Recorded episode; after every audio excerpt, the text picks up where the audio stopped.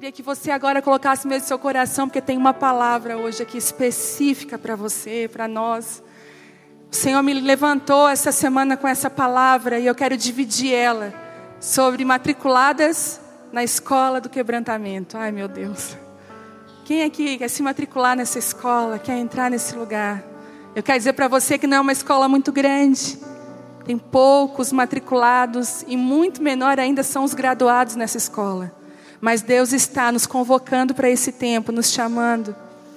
E a Bíblia nos fala uma coisa que para mim é impressionante: existe cura e esperança para corações quebrantados.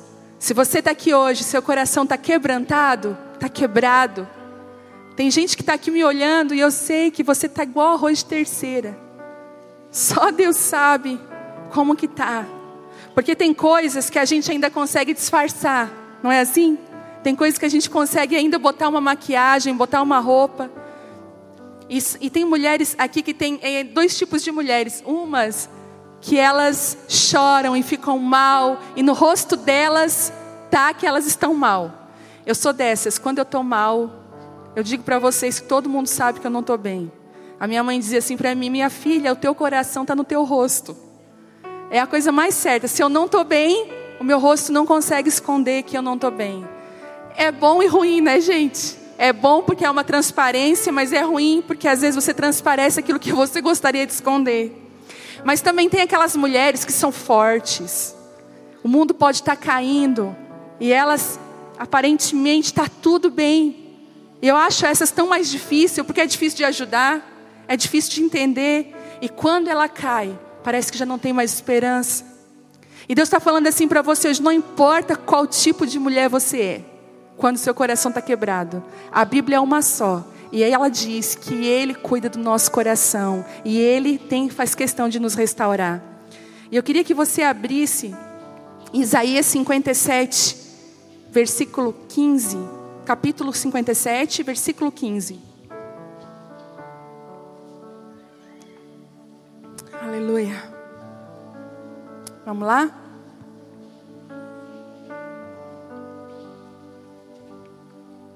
A Bíblia diz assim, ó: Pois assim diz o alto e sublime. Olha como ele começa. Assim diz o alto e sublime. Quem é ele? Que vive para sempre, cujo nome é santo.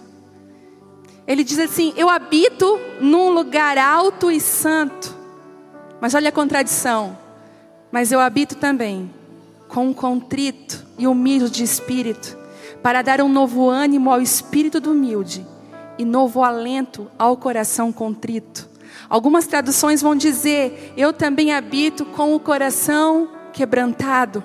Eu estou com aquele que tem o espírito abatido, oprimido. Parece que essa é a senha de nós recebermos um acesso na presença de Deus, que Ele se achega, ele está com você. Eu acho lindo Deus falar isso. Eu, eu habito num lugar alto, num lugar sublime, mas eu também habito com aquele que tem o coração quebrado e contrito. E nós, você pode observar que a gente se sente às vezes tão rejeitado por Deus quando a gente está nesses momentos. Deus está falando para você, ei, não se sinta rejeitado por mim, porque eu estou com você, é nesses momentos que eu estou com você. Lá nos Salmos, não precisa abrir, 51, 17 também diz assim: os sacrifícios para Deus, sabe, aquilo que Deus aceita, são espírito quebrantado e um coração quebrantado e contrito. Tu não desprezarás, ó Deus. Ele não despreza um coração quebrado. O Senhor está perto dos que têm o coração quebrantado e salva os de espírito abatido. Mais uma vez, Salmo 34, 18. Você vai ver que o quebrantamento é o fundamento necessário para o início da nossa transformação. É a matéria-prima que vai formar a base de toda a lapidação de Deus na nossa vida. É sempre o quebrantamento. Você vai ver uma, um princípio de transformação. Um exemplo: uma pessoa só muda quando ela consegue enxergar que ela está errada. Você já conversou com alguém e você viu que a sua amiga estava errando, que aquilo não estava certo, e você já tentou convencer uma pessoa de que ela está errada quando ela acha que ela não está errada? É a pior coisa. Se isso acontece num casamento, é fight na certa. Briga. Porque existe uma coisa no relacionamento que liga uma luz vermelha, uma lanterninha, que é quando a gente discorda. Você já viu que a gente é amiguinho, amiguinho, amiguinho, até tudo caminhar na mesma ideia. Hein? Lembra como era no jardim de infância, sua amiguinha, que dava a mãozinha para você no recreio? Tudo estava bem quando vocês duas queriam a mesma coisa. Quando chega o primeiro, primeira desavença, primeira opinião diferente, se quebra e a gente fazia assim. Na minha época nós fazíamos assim. Fiquei de mal. E aí, nós, infelizmente, a gente emocionalmente às vezes não amadurece. Eu estou lendo um livro muito legal. Se alguém tem paciência, né, para ler um livro profissão, porque a gente fala muito do QI, né? Essa inteligência intelectual, a capacidade de raciocínio, a capacidade de contas matemáticas. Eu sou terrível para isso. Eu sou das humanas, muito das humanas. Se for para fazer uma conta de 8 mais 7, eu já tenho que fazer conta pensando. E, mas tem pessoas que têm um raciocínio incrível, né? um QI altíssimo. O meu marido, por exemplo, é um desses. A gente vai fazer qualquer coisa que eu quero comprar, eu falo, amor, é cento e poucos. Ele já sabe, não, não é cento e poucos, não. Não, mas tem um desconto, é, mas, gente, lá nos Estados Unidos, quem converte não se diverte. E ele era uma calculadora ambulante. E eu dizia, ah, quatro dólares. Ele disse, ah, isso aí é tanto. Eu falei, meu Deus. Olha, 20 dólares, quase 100 reais. Aí eu lembro que eu fui ver um desodorante não trouxe desodorante. Daí eu fui comprar um desodorante, o desodorante era 10 dólares. Um 40 reais um desodorante.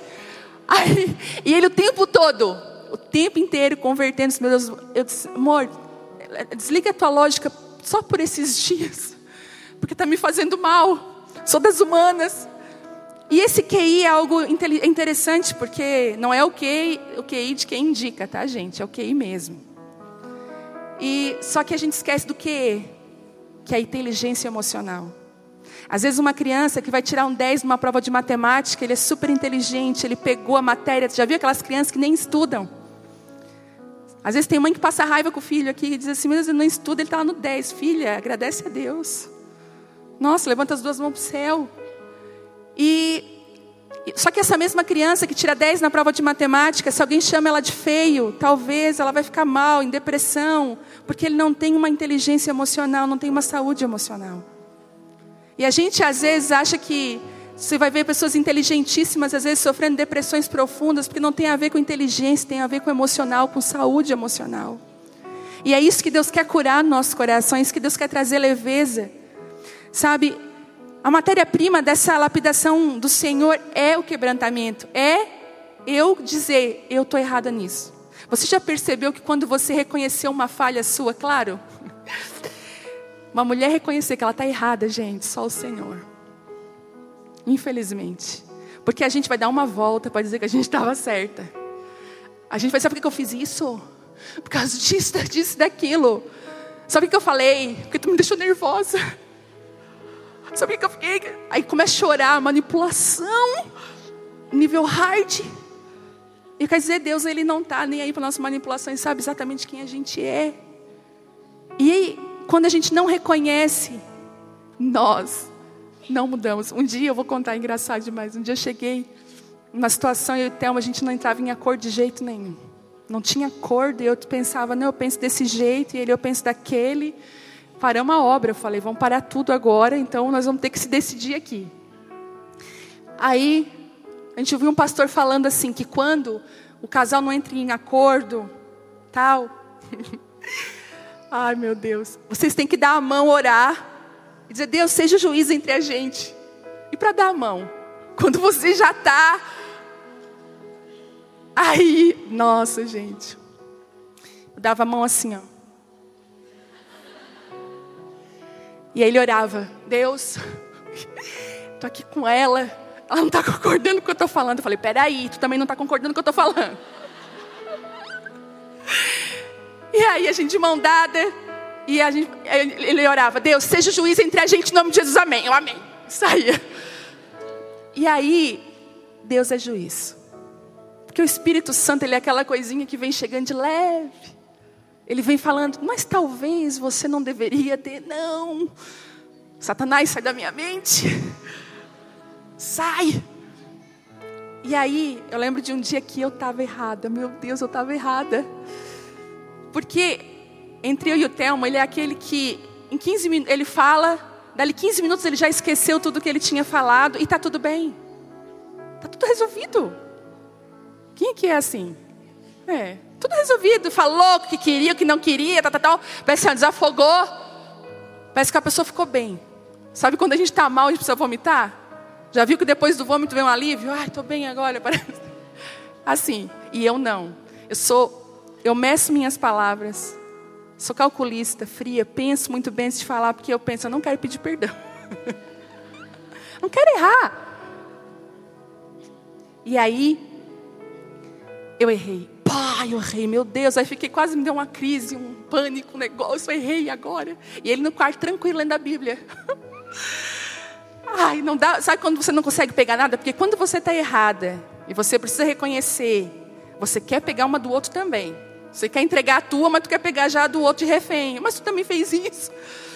E ele lá lendo a Bíblia bem santo. Eu falei, Deus, o que eu faço agora? É. Aí o Espírito Santo abre a porta, entra, pede perdão, se humilha. Assim, Deus, não se humilha. Deus não quer humilhar a gente. Mas Deus quer que a gente seja humilde.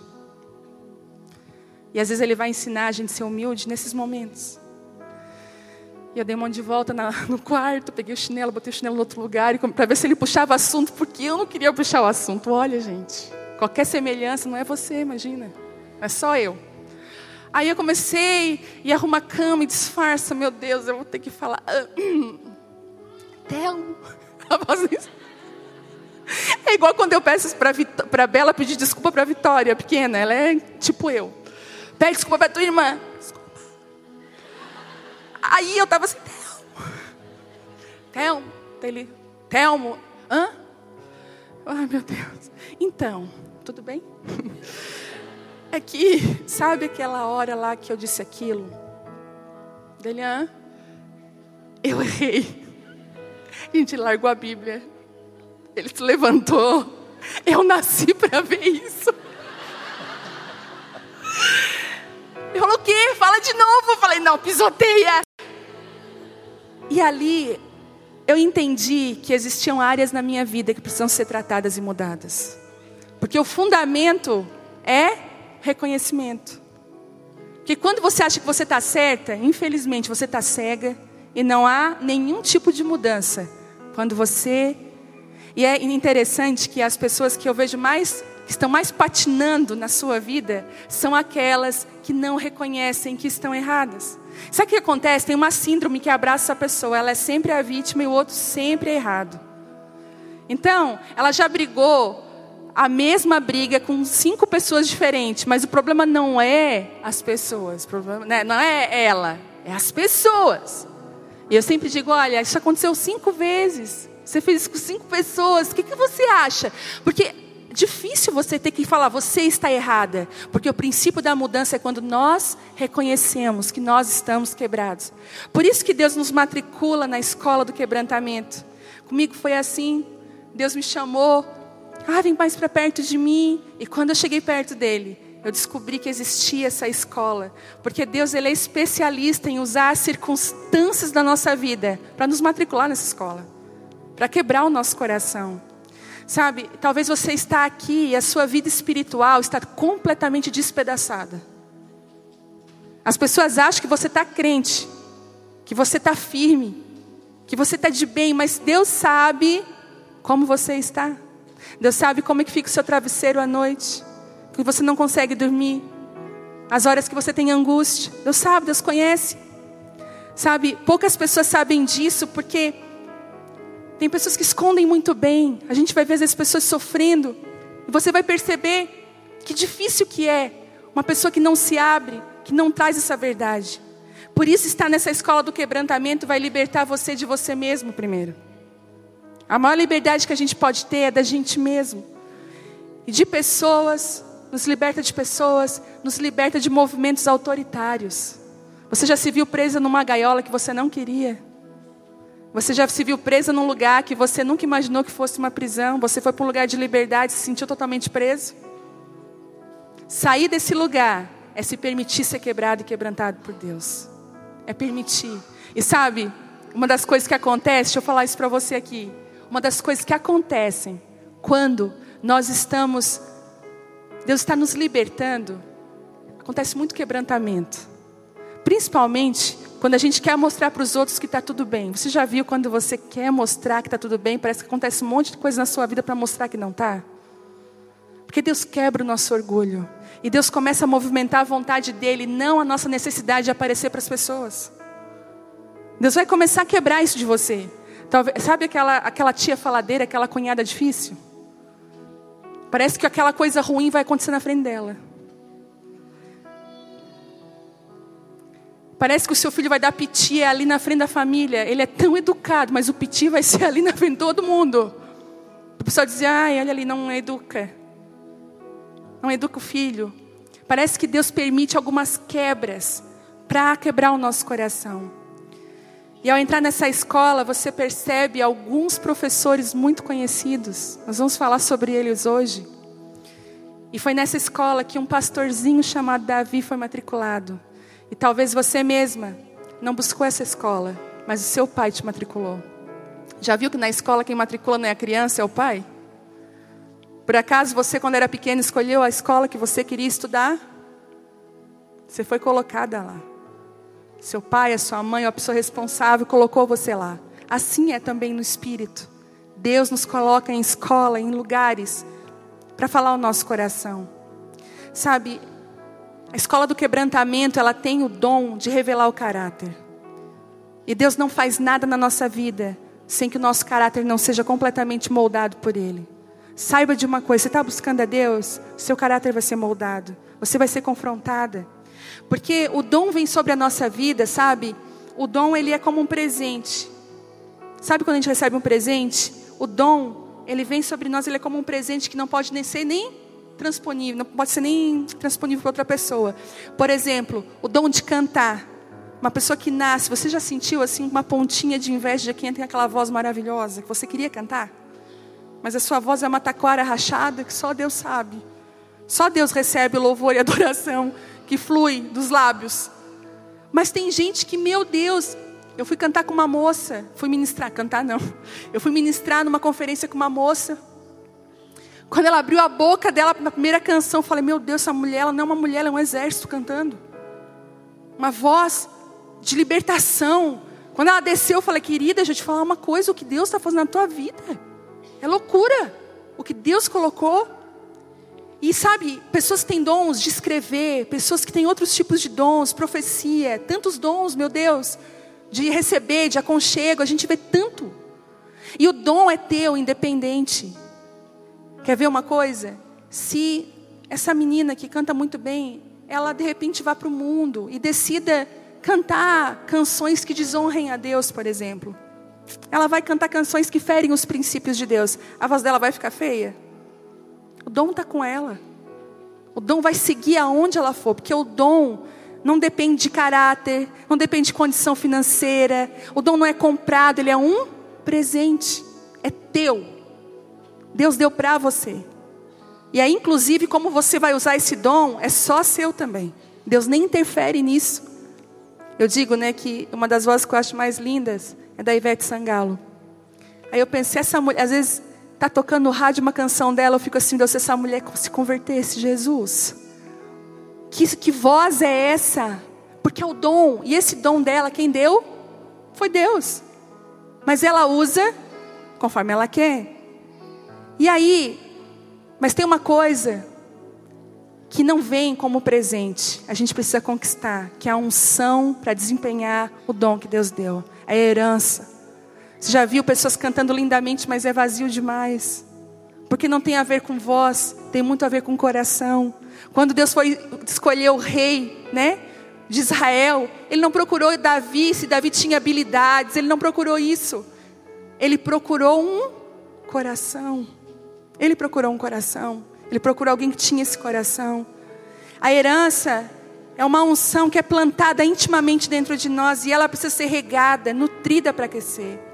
Sabe? A unção, ela te separa, mas a dor, ela te prepara.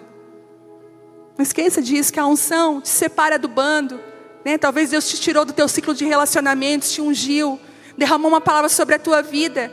Mas a preparação para você ser quem Deus chamou você vem através da dor e da escola do, do quebrantamento. E quando Deus levanta alguém e unge, eu acho interessante isso, que a gente precisa respeitar algumas coisas no espírito. Eu tenho convicção dos lugares hoje, né? Eu passei muito tempo da minha vida me perguntando por que eu nasci. Qual o propósito da minha vida? Não sei se isso invade a sua mente às vezes, se você se pergunta, se você passa horas pensando, se você talvez está aqui em crise, dizendo, Deus, para que eu fui criada? Qual é o meu chamado? Eu me sinto tão perdida. Parece que eu me sentia assim.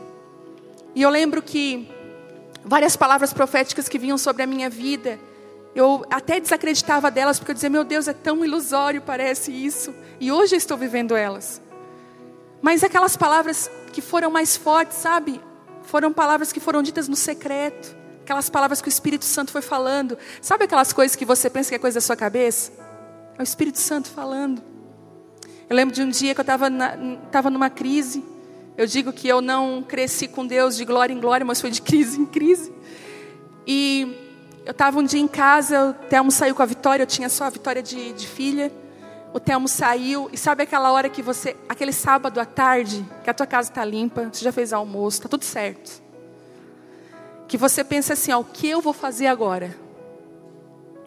E aí, eu estava tão angustiada, que eu peguei uma ministração, na época no YouTube, fui para o meu quarto, fechei a porta, e eu comecei a assistir aquela ministração. O Espírito Santo me levou para o chão. Eu acho que eu comecei assistindo aquela ministração, coração tão duro. Você já viu como é que a gente é com Deus? A gente começa com o coração endurecido, incredulidade. Mas o Espírito Santo ele é tão perfeito, ele não desiste de nós, ele vai vindo. E eu lembro que eu me joguei no chão. E Deus falou assim comigo lá no chão: Eu vou levantar o nome de vocês no Brasil. Eu falei: Está amarrado, repreendido em nome de Jesus espírito do orgulho, do inferno que está vindo aqui no meu quarto agora, me tirar. Principalmente porque eu pensava assim, ó, Deus quer me massacrar. Eu, era desse pensamento. Eu não podia ter nada de bom que eu dava para os outros. Sabe aquela coisa? Ser crente é ficar cara carrancuda, mal. E eu estava sempre assim. E eu estava, eu assim, que ia levantar no Brasil? Está repreendido, amarrado. 2009. E aí me levantei, aquela coisa, não, eu tô, eu, eu vou levantar, eu tô. Essa, esse quarto aqui, o, o que é construído dentro desse quarto, no secreto, vai ser gritado nos telhados. Tem uma palavra que fala: aquilo que é cochichado nos ouvidos, vai ser gritado dos telhados. Aquilo que está oculto vai ser revelado. Deus só revela o que um dia ficou escondido. E aí Telmo chegou em casa com a Vitória, os dois brincando, e eu arrumando um jeito de contar para ele o que eu tinha escutado no meu lugar secreto. Pensei, ele vai rir. A nossa situação estava, você não imagina. Aí eu, eles sentam na mesa com a Vitória, fazer o lanche deles. Oh, eu falei, então, amor, eu estava ali no quarto e Deus falou para mim assim, ó. Se eu tiver errado, eu falei, tu me corrige, mas que Deus ia estar tá levantando, sei lá, gente no Brasil então, é, eu falei, é, ele assim, amém. Se Deus te falou, daí botei mais no compromisso ainda, se não foi Deus. Amém. 15 minutos, meu telefone toca. Lá de casa. Eu atendi. Falei, alô? Oi, aqui é o fulano de tal. Falei, oi, então, quero convidar vocês para participar, para serem coordenadores de uma escola que atinge o Brasil inteiro. Nós estávamos orando a nossa intercessão e na intercessão só via o nome de vocês e cinco pessoas, sem saber de nada, nos ligaram dizendo assim, naquele momento de oração, olha isso, ligaram para eles, olha, no nosso coração vinha muito Thelma e Avive. A gente nunca se convidou, nunca pediu para estar lá. E aí eles falaram, e a gente quer convidar, vocês aceitam? Eu falei, meu Deus, só um pouquinho, Thelma. Thelma veio, quando nós desligamos, ele falou assim: o que é, isso que Deus está fazendo? E ali começou o início de muita coisa que nós estamos vivendo. Porque é Ele que faz, é Ele que estabelece. Você não pensa que você vai mover uma mãozinha, é Deus que faz. E aí, Tem coisas que às vezes eu quero me movimentar para fazer coisas que Deus não me chamou. Eu tenho uma unção específica, eu sei exatamente quem eu sou em Deus hoje. Eu sei exatamente para o que Ele me chamou. Até esses dias tomei algumas decisões, algumas coisas não mais, outras sim.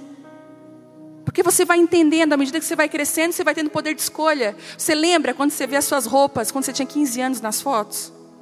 Você usaria aquilo hoje com a cabeça que você tem? Quantas vezes a gente, a gente pensou assim, com a cabeça que a gente tem hoje, a gente pensou, meu Deus, o que, eu fiz da minha vida? As decisões que eu tomei. E parece que Deus, ele vai, a gente vai amadurecendo na fé e a gente vai tomando escolhas diferentes. E tem lugares hoje que eu não me meto, porque Deus não me autorizou para estar nele. Porque a unção que eu tenho só é derramada no lugar onde eu estou, naquilo que Ele me chamou para fazer. E por que, que muita gente se perde no processo e no caminho? Porque não é para tudo que acontecer e aparecer, você faz. Se o ano de 2019 me deu um ensinamento, eu quero compartilhar com vocês. É aprender a dizer não. A focar naquilo que Deus me chamou. Porque vai vir muita coisa pintada de coisa boa para você que não é para você aceitar. Eu já entrei em cada furada esse ano. Eu dizer, ok, Senhor, está entendendo tudo que o Senhor está me ensinando.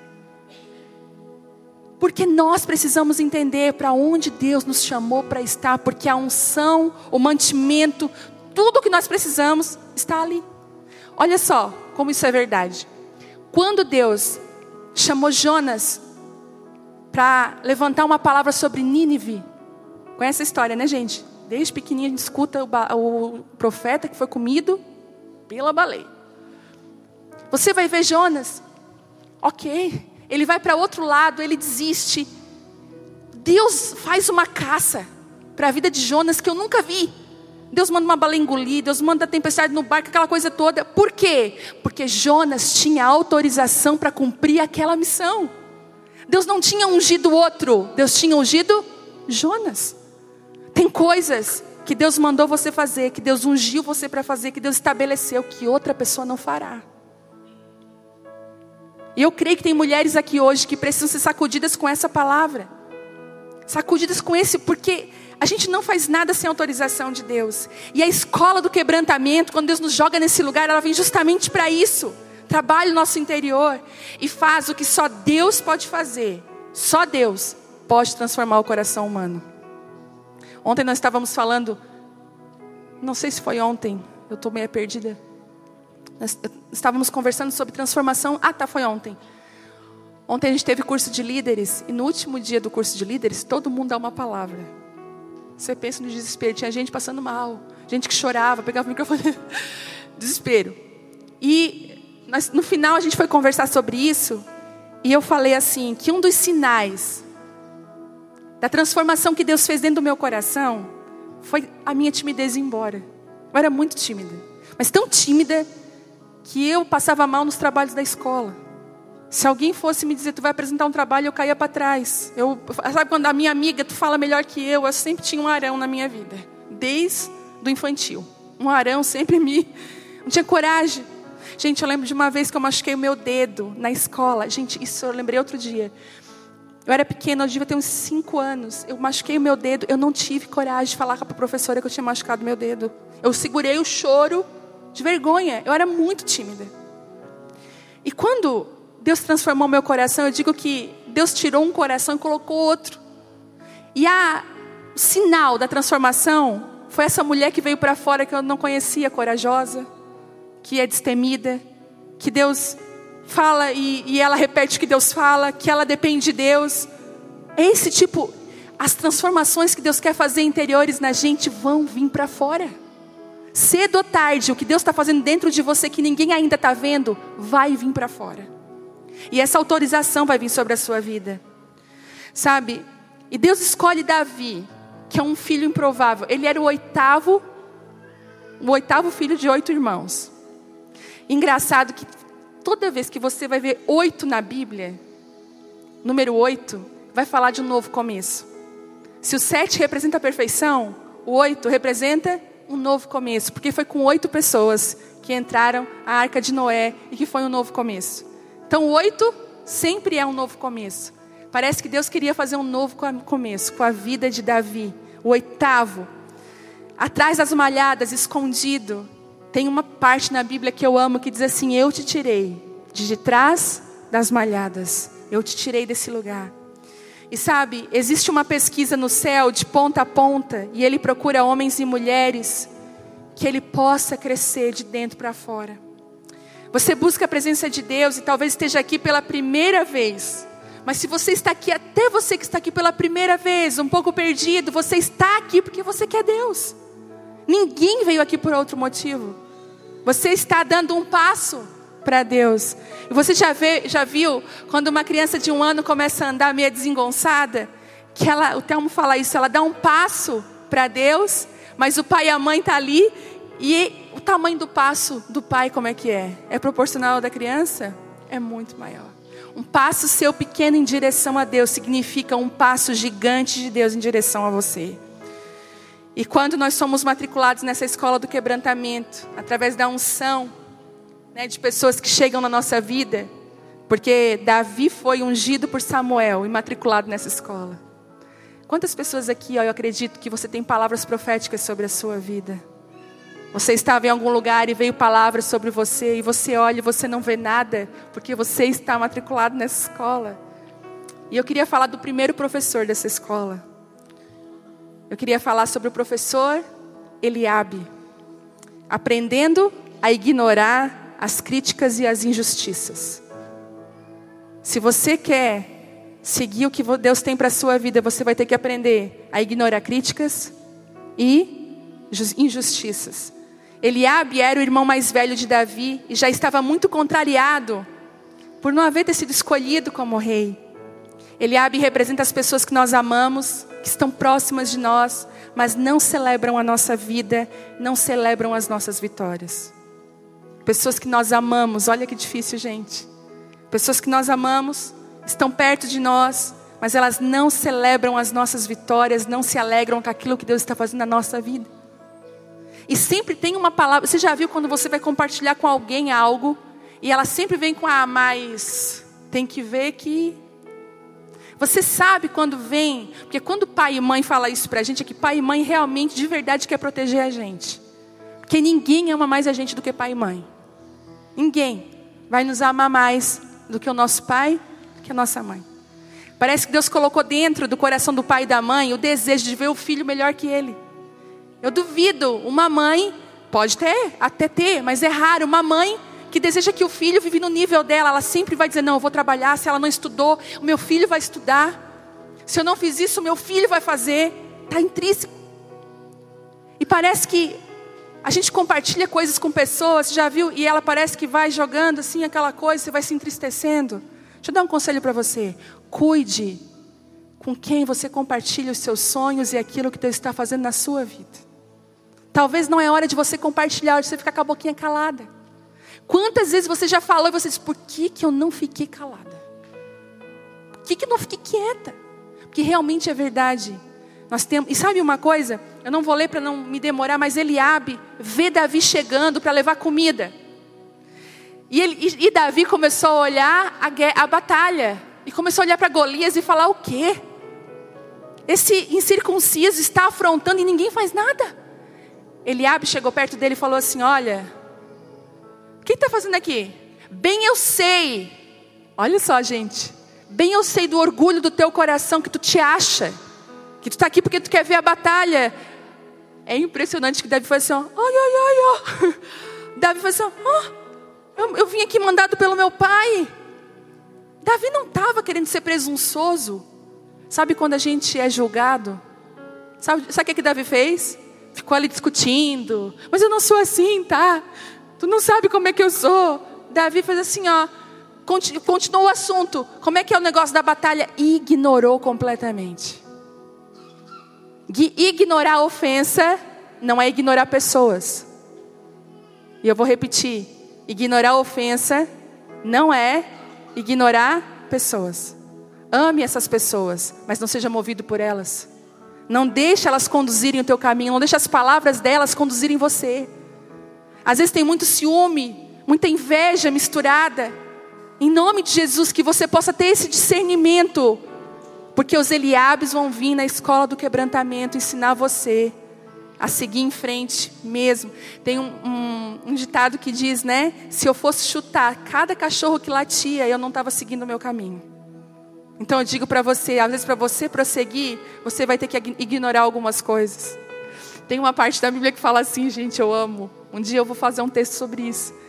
Que Davi se sentiu em perigo. Ele estava num lugar que ele poderia ser morto. Sabe o que ele fez? Começou a babar. A Bíblia diz que ele começou a babar, se fez de louco, começou a bater a cabeça dele na parede. E o cara disse assim: Por que, você traz um cara louco para cá? Manda ele embora. Às vezes a gente tem que se fingir de doido. Está na Bíblia. Às vezes você tem que fingir que você não escutou. Faz que você não escutou, que você não entendeu. Eu tenho medo quando eu estou numa conversa meio tensa, com pessoas meio se alfinetando, já viu como é que é? E a outra fala assim: Eu não entendi o que tu quis dizer. Fica quieta. Tu entendeu sim, ela quer dizer aquilo ali. Mas de boa, segue aquilo que Deus chamou você para viver, segue a vontade de Deus para a sua vida. Muitos Eliabes, muitos, vão passar pela nossa vida para nos ensinar a continuar, mesmo assim. Falou com você? Não use isso contra a arma pessoas, entendeu? Amém. Segundo professor, Saul, é aprendendo a ser quem eu nunca deveria ser. Davi nos ensina, eu nunca vou ser assim. Só que Saul é aquele tipo de professor, já viu na escola que o professor que dá matemática também dá física, também dá química e também dá um pouquinho de história? Saul é aquele tipo de professor que tem várias matérias. Ele, vai, ele ensinou a Davi que ele lançava flechas contra Davi e Davi não lançava flechas contra ele.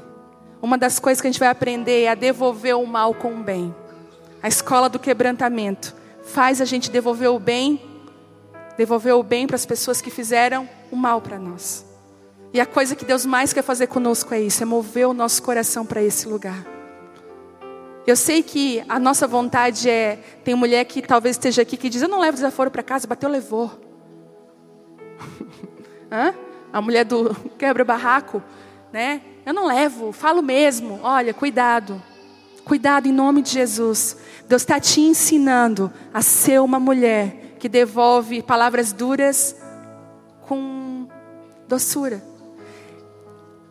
Viajei um dia, cansada, cheguei no quarto para dormir. O que aconteceu? Peguei meu celular para receber as mensagens. Gente, eu recebi uma mensagem desaforada de uma pessoa. Mas uma mensagem com tanta, com tanta acusação, com palavras, sabe, palavras de baixo calão. Uma pessoa lá do passado, com a vida mal resolvida. E é engraçado quando você não perdoa, quando você vai, a ferida vai piorando. E eu recebi aquela mensagem, a minha vontade na hora foi devolver e dizer que injusto. Eu só quis te ajudar. Eu lembro que eu eu ajudei muito essa pessoa. E sabe de uma coisa? Na hora, me veio uma, um sentimento e uma palavra no meu coração. E eu, Deus falou assim comigo: antes de você responder, se ajoelhe. Peça para mim o que você vai responder, porque eu já estava pronta. E eu tremendo, gente. Eu me ajoelhei naquela cama e eu falei: Deus, o que eu devo responder para essa pessoa? E Deus me trouxe uma palavra. Eu falei, Deus, mas isso não corresponde ao que ela me disse. Deus falou, mas eu quero que você fale isso para ela. E eu falei uma palavra tão branda. Eu comecei a falar: olha, eu não imaginava que você sentia isso. Me perdoe, não foi isso que eu quis causar no seu coração. Você sempre foi tão especial para nossa casa, para nossa família. Me perdoe, me desculpe. Ela mandou uma mensagem assim: ó, me perdoe pelas palavras duras que eu falei para você. Eu não devia ter usado essas palavras. E eu comecei a entender que a Bíblia realmente ela é verdadeira quando ela diz que a resposta branda ela desvia o furor. Quando você começa a obedecer a Deus, você começa a desarmar guerras. Você começa a entrar em lugares que Deus quer que você entre. E sabe, Saul começou a ensinar Davi a ter esse coração de não devolver. Hoje eu, eu, entendo por tantas coisas acontecendo na nossa vida que você não faz mais questão por coisa pequena, você entende o reino de Deus, você entende o propósito. Você se alegra com quem precisa se alegrar. Sabe? E eu digo uma coisa que uma das maiores armas que Deus fez foi tirar o Saul que havia dentro de Davi. Porque Deus transformou Davi num homem segundo o seu coração. Não sei se você já caminhou com pessoas, eu já, que eu disse assim, Deus, o Senhor está me ensinando a não ser igual, né? Sabe quando Deus nos ensina a não sermos iguais? Quando Deus pega o nosso coração. E o que me impressiona na vida de Davi é que ele abraçou o processo e abraçou as duras circunstâncias. A sua personalidade foi alterada. Ele termina a prova totalmente reconhecível. Davi já não era mais aquele menininho, já era um homem de coragem. E sabe o que eu pensei hoje, escrevendo essa palavra? Eu pensei, quando Davi foi vencer o gigante Golias, eu já estou terminando. Ele venceu, vocês lembram que quando ele foi vencer, que Saul aceitou que ele fosse para a batalha.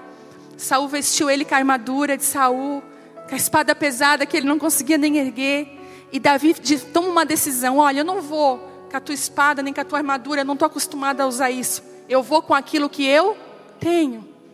Eu tenho lá a funda, as pedrinhas de riacho, e eu vou com aquilo que Deus me deu. Ele está falando: olha, eu vou na minha simplicidade, na minha segurança na minha segurança em Deus. E é engraçado que Davi vence o gigante. Mas para matar, para cortar a cabeça do gigante, ele usa a espada de quem? Do próprio gigante. Eu aprendi uma coisa: que existem armaduras e armas que chegam na nossa mão na medida que a gente usa a nossa simplicidade e vai vencendo lugares que Deus pediu para a gente vencer. Tem armas que só vêm para a sua mão quando você vence uma coisa pequena no seu casamento uma coisa pequena na sua família. Sabe aquela. Tem muito disso, relacionamentos quebrados dentro da família. Um que não fala com o outro, que falou mal do outro. Quando você começa a ser um instrumento de cura, pedindo perdão, restaurando, algumas armas chegam na sua mão. E eu estava pensando que uma mulher colocou assim na internet para mim: Ai, pastora, eu te conheci faz um mês. Ela falou: e eu estou ouvindo todas as tuas ministrações. Aí eu fui descendo, ela falou no YouTube, as tuas ministrações. E eu peguei uma lá do começo. Nossa, tua voz era muito diferente. Parece que tu pregava com medo. Eu falei, não, não é parece, não. Eu pregava com muito desespero. Eu acho que eu estava ali com a minha funda e com a minha cinco pedrinha. E aquilo me fez refletir. E eu entendi que hoje Talvez eu não use mais a funda e as pedrinhas lá do começo, porque eu já estou com algumas armas que Deus deu das batalhas que nós enfrentamos. Aí tem gente que fala, ai, não pode perder a simplicidade, mas também você não pode perder o crescimento e a maturidade que Deus traz sobre a sua vida. Ela estabelece você. E é, na, e é no uso, é no vencer. E hoje eu vejo aqui Deus munindo mulheres munindo você de coisas que você nunca tocou, para você guerrear e conseguir vencer. Sabe aquela palavra certa na hora certa? Que você corta a cabeça do gigante numa só. Isso só Deus dá. Uma coisa que Deus ama restaurar na mulher é dentro de casa a palavra dela valer. Você já viu quando numa casa a palavra da mulher vale? Ela falou uma palavra, ela desarma tudo. Por isso que o diabo quer usar a boca da mulher, porque se a mulher perde a autoridade do que ela fala, acabou. E Deus quer restaurar, restituir a tua autoridade na tua palavra. A língua é como uma espada. Já viu que até. É, vamos botar aqui fisicamente, como é que fala? Aquela palavra. É, anatomicamente. A língua é como uma espada. E eu acredito muito que Deus está dando espadas para nós com sabedoria. E sabe, eu comecei a usar as minhas batalhas que eu tinha nas minhas mãos, poucas, com poucas pedras, me recusei a usar a vestimenta de Saul. E Deus começou a trazer coisas novas, sabe? Talvez você vai ter que recusar usar coisas que deram para você, para você tomar as suas próprias armas. Sabe que Davi, sabe o que é pegar a arma de Saul? É não corresponder a processos, a pegar coisa pronta dos outros. Não pegue o que é pronto dos outros. Eu vivo falando isso. É legal a gente se inspirar, mas não copiar. Se inspire, mas não copie. Não quebre a sua essência. Não perca o que Deus deu para você. Proteja quem você é. Proteja a sua casa, os seus valores, seus sentimentos. Proteja. Porque é ali que vai fluir a vontade de Deus. Sabe que às vezes a gente está infértil porque a gente quer frutificar a fruta do outro.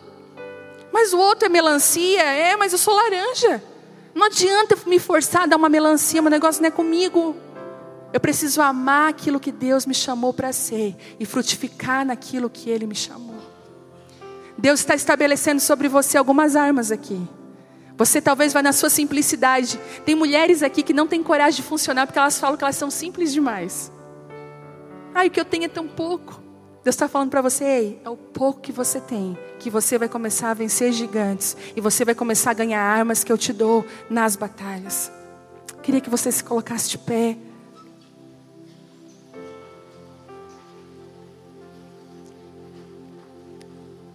E eu poderia falar de tantos professores nessa escola. Professores que vão nos ensinar, quebrantar o nosso coração, a mover a nossa vida. Quando o nosso caráter vem para fora. Tem uma coisa que eu tenho procurado aprender. Eu não sei se você é assim, mas eu quero rasgar meu coração aqui. Quando eu estou sob pressão, quando eu estou na pressão, muita coisa para fazer, as coisas começando a dar errada, eu tenho a, eu tenho a tendência de ficar estressada e muito é, dura nas palavras. Eu respondo de qualquer jeito. Eu perco o controle. Aquilo vai me dando uma insegurança. E outro dia eu orei sobre isso, porque depois que passa dá uma vergonha, não dá? Ai, você já viu quando você surta e depois você fala, ai, desculpa, é que eu estava nervosa. Aí o meu último surto, eu falei, desculpa, eu estava nervosa, desculpa, amor. Foi com meu marido, tadinho. Desculpa, eu estava nervosa. E, sabe, e são coisas pequenas. Engraçado que eu, eu tinha um compromisso tal hora. Quando eu desço no meu compromisso, tá um cara lá me esperando. É a Viviane? Eu falei, sou eu. Então, eu vim aqui inspecionar o carro. Eu falei, inspecionar o quê? O carro. Eu falei, como assim? Eu falei com teu marido, falou que eu podia inspecionar o carro. E eu atrasada. Eu falei, moço, moço, pelo amor de Deus, moço. Não dá para inspecionar o carro, só um pouquinho. Não, mas eu vou, é só bater umas fotos. Eu liguei pro meu marido. A sábia ligou pro marido. Aí a tola disse: Sábia, fica aí, que a tola vai tomar. Eu, Telmo, como que tu manda o cara vir inspecionar o carro agora? Tu não sabia que eu tinha um compromisso? E agora o que, que nós vamos fazer? Calma, amor, vai dar tudo, vai dar tudo certo. Eu vou chegar atrasada. Cheguei atrasada, né? Lá. Aí, depois que tudo passou, deu tudo certo. O rapaz bateu foto, segui o meu caminho andando. Aquela vergonha começou a subir. Ah, vou ter que pedir desculpa para ele. Ah, Deus, por que, que eu não sei vencer essa hora? Por que, que a minha doçura não se manifesta nessa hora? Dez pessoas chegam para ele e dizem, como a tua esposa é doce, né? a voz dela.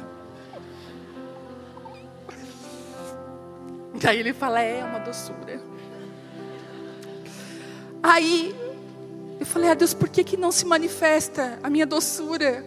O meu domínio próprio, não esse demônio próprio que vem.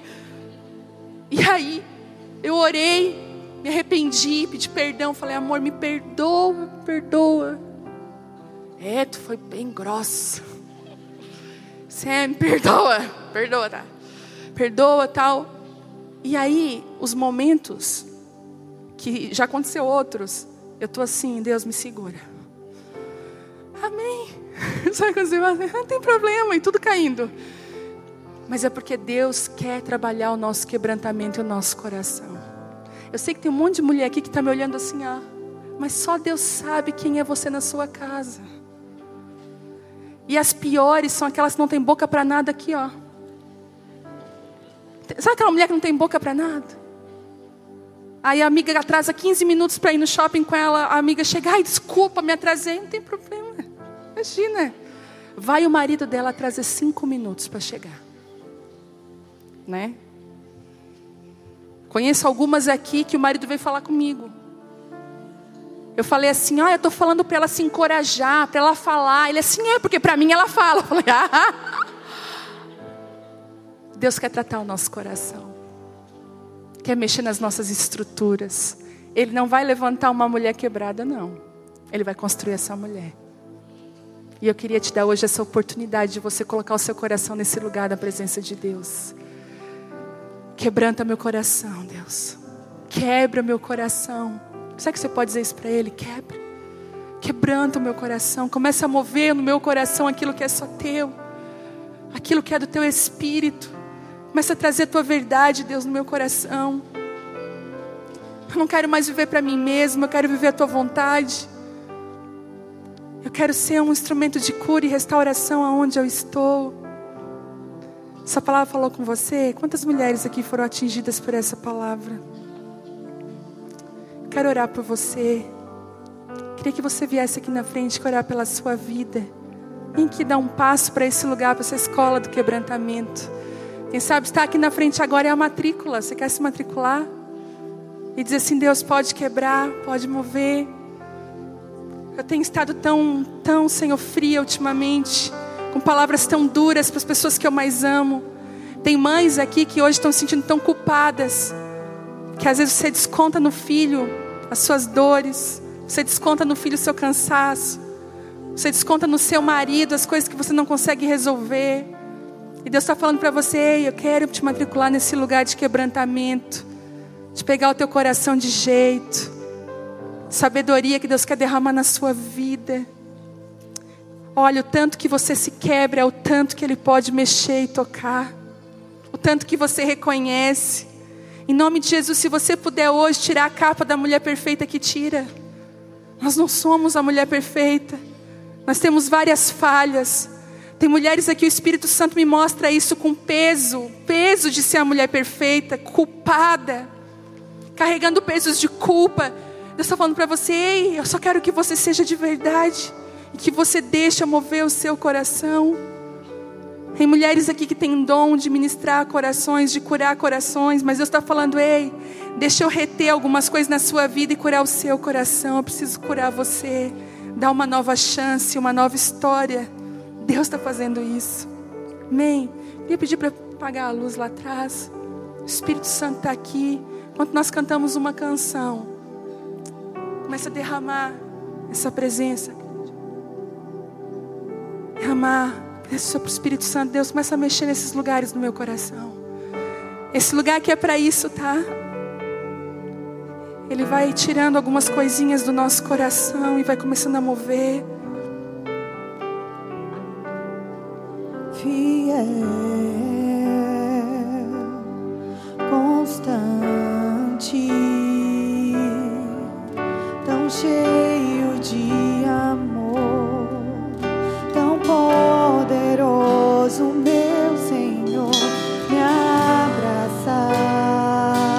me.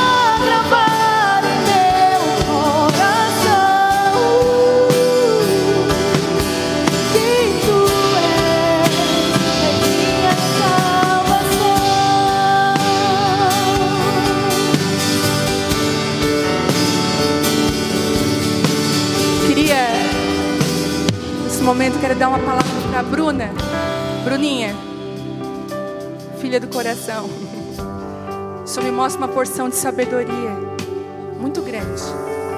Um dos dons que Deus te deu é sabedoria. Sabedoria é um dom. Por isso esse confronto na tua alma, no teu espírito, muito confronto, um tempo de muito confronto. Às vezes de muita vergonha. De tu sair e dizer, meu Deus, o que é isso? O Espírito Santo está imprimindo dentro de ti as vontades dele e a verdade dele. Vai chegar uma hora que ele vai derramar tudo. Hoje, tu olha para o quebra-cabeça e meu Deus, não estou entendendo.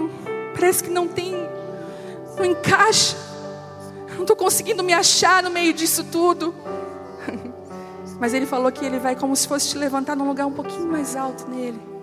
Para que tu veja de cima e de cima vai fazer todo sentido. Quanto mais tu buscar, quanto mais estiver nesse lugar, vai fazer todo sentido. E eu te vejo, essa tua sabedoria, curando muitos corações, pacificando, trazendo luz para algumas coisas. É como se Deus te estabelecesse para isso lançar luz em situações. Eu vejo muita pacificação fluindo do teu coração. E é contraditório, mas é Deus que faz essas coisas. Eu queria também dar uma palavra para Vanessa, ela estava aqui. Onde? Não, essa aqui, Vanessa. A mudança que tu tanto quer fora começa dentro. E Deus falou assim, para falar para ti, tira os teus olhos do que está fora.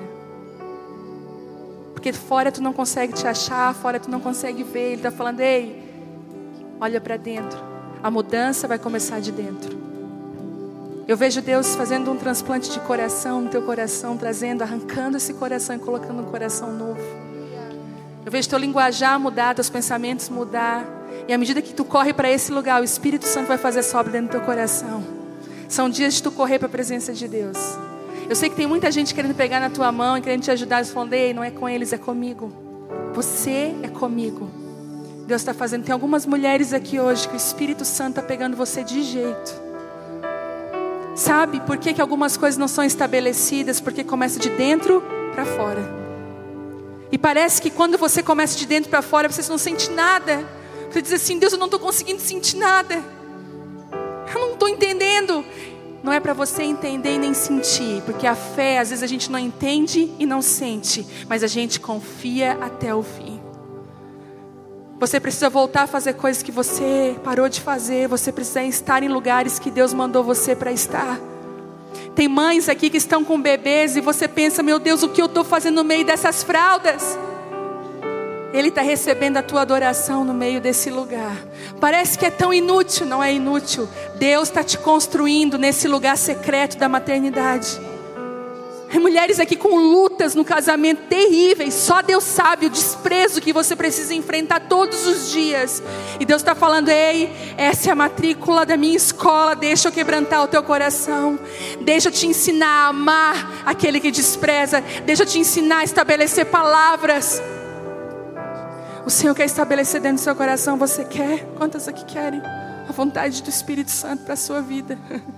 O Senhor está arrancando medos aqui, temores. Pai, em nome de Jesus, sobre cada mulher que está aqui. Vem com a tua graça, com a tua unção e com a tua presença nesse lugar agora, Espírito Santo. Começa a mexer em áreas no coração que só o Senhor conhece. Começa a trazer para fora, Deus. Senhor, eu quero pedir que toda desistência agora, toda vontade de desistir comece a ser arrancada e que o teu Espírito venha sobre essa mulher com força para continuar naquilo que o Senhor pediu, Pai. Em nome de Jesus, que a tua força venha sobre nós, Espírito Santo, e comece a mover cada mulher aqui de volta ao propósito. Não deixe elas desistirem delas mesmas. Não deixe elas desistirem delas mesmas, Espírito Santo. Não deixe elas desistirem delas mesmas, mas que elas prossigam na tua vontade, no teu favor, no poder do teu nome.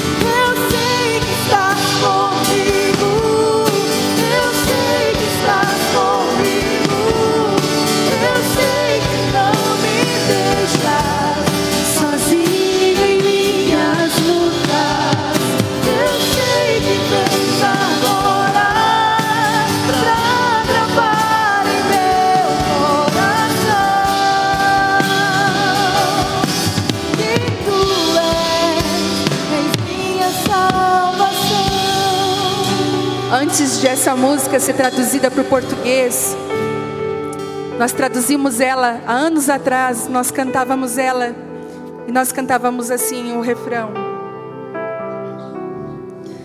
Eu sei que tu és por mim, eu sei que tu és por mim, eu sei que não me deixas sozinho em minhas guerras. Eu te falar, Ele é por ti, Ele é por ti.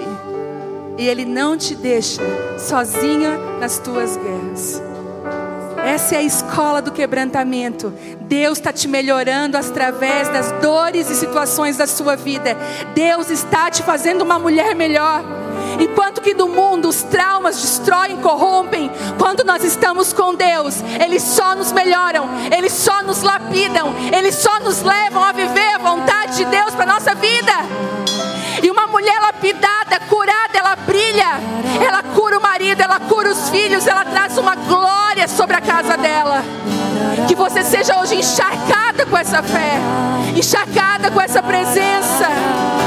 Em nome de Jesus, você pode aplaudir a Ele. Tu és digno.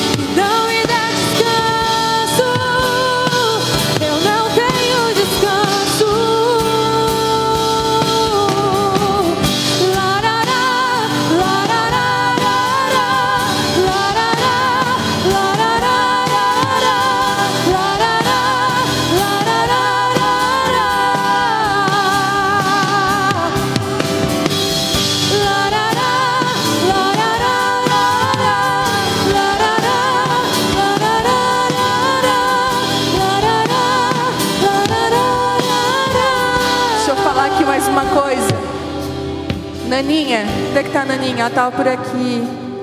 Deus está te formando, filho. Escola do quebrantamento. Estava tão bem antes, né? Mas tu te matriculou e começou o quebra. É Deus. Tu pediu para que Deus falasse contigo, confirmasse, é isso. Ele está falando para mim, confirma para ela que sou eu.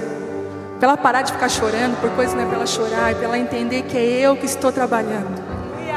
É Deus que faz. Você pode abraçar essa mulher e dizer assim: ó, calma, vai ficar tudo bem. Abraça ela e diz assim: profetiza, ei, ei, você não está sozinha, estou junto contigo, estou aqui junto contigo. Nós estamos juntas no mesmo processo. Aleluia. Deus é fiel. Ele sempre vai cuidar de nós. Ele nunca vai desistir.